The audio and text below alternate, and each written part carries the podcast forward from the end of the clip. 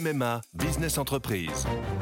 Sandrine, qui dirige une entreprise de conseil, a pris une décision. Oui, cette année, c'est décidé pour ma vie pro et ma vie perso, c'est MMA. Pardon, mais ce ne sont pas les mêmes besoins. Pas les mêmes besoins, mais le même agent MMA qui me connaît bien. Disponible et à 5 minutes de chez moi, je sais que je peux compter sur lui.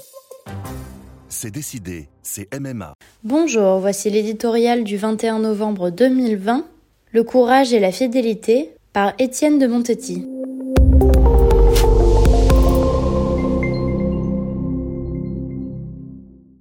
Ils étaient 1038. Ils s'appelaient les Compagnons de la Libération, cette phalange créée par le général de Gaulle pour distinguer ses fidèles, les Passy, Leclerc, Destienne d'Orve et les résistants de l'intérieur, au premier rang desquels Jean Moulin. Son secrétaire, Daniel Cordier, fut l'un des plus jeunes décorés de l'ordre.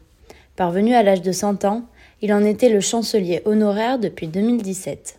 Pour les passionnés d'histoire contemporaine, cet homme à l'allure longtemps juvénile était une figure caractéristique du siècle.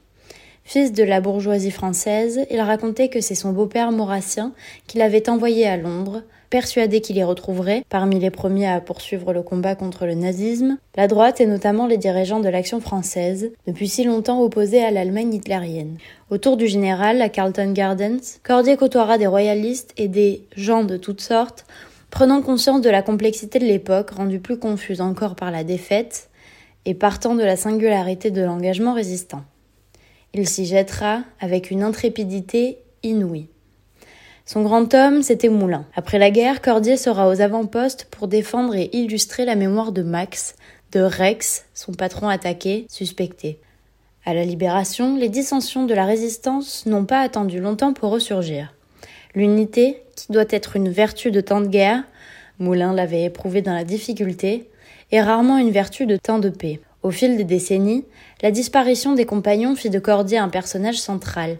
Il était devenu un témoin autant qu'un historien.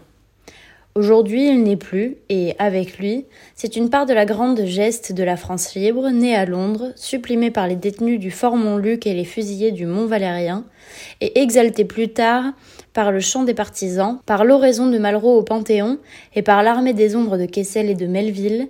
C'est une leçon de courage et de fidélité pour les temps présents, qui entre dans l'histoire.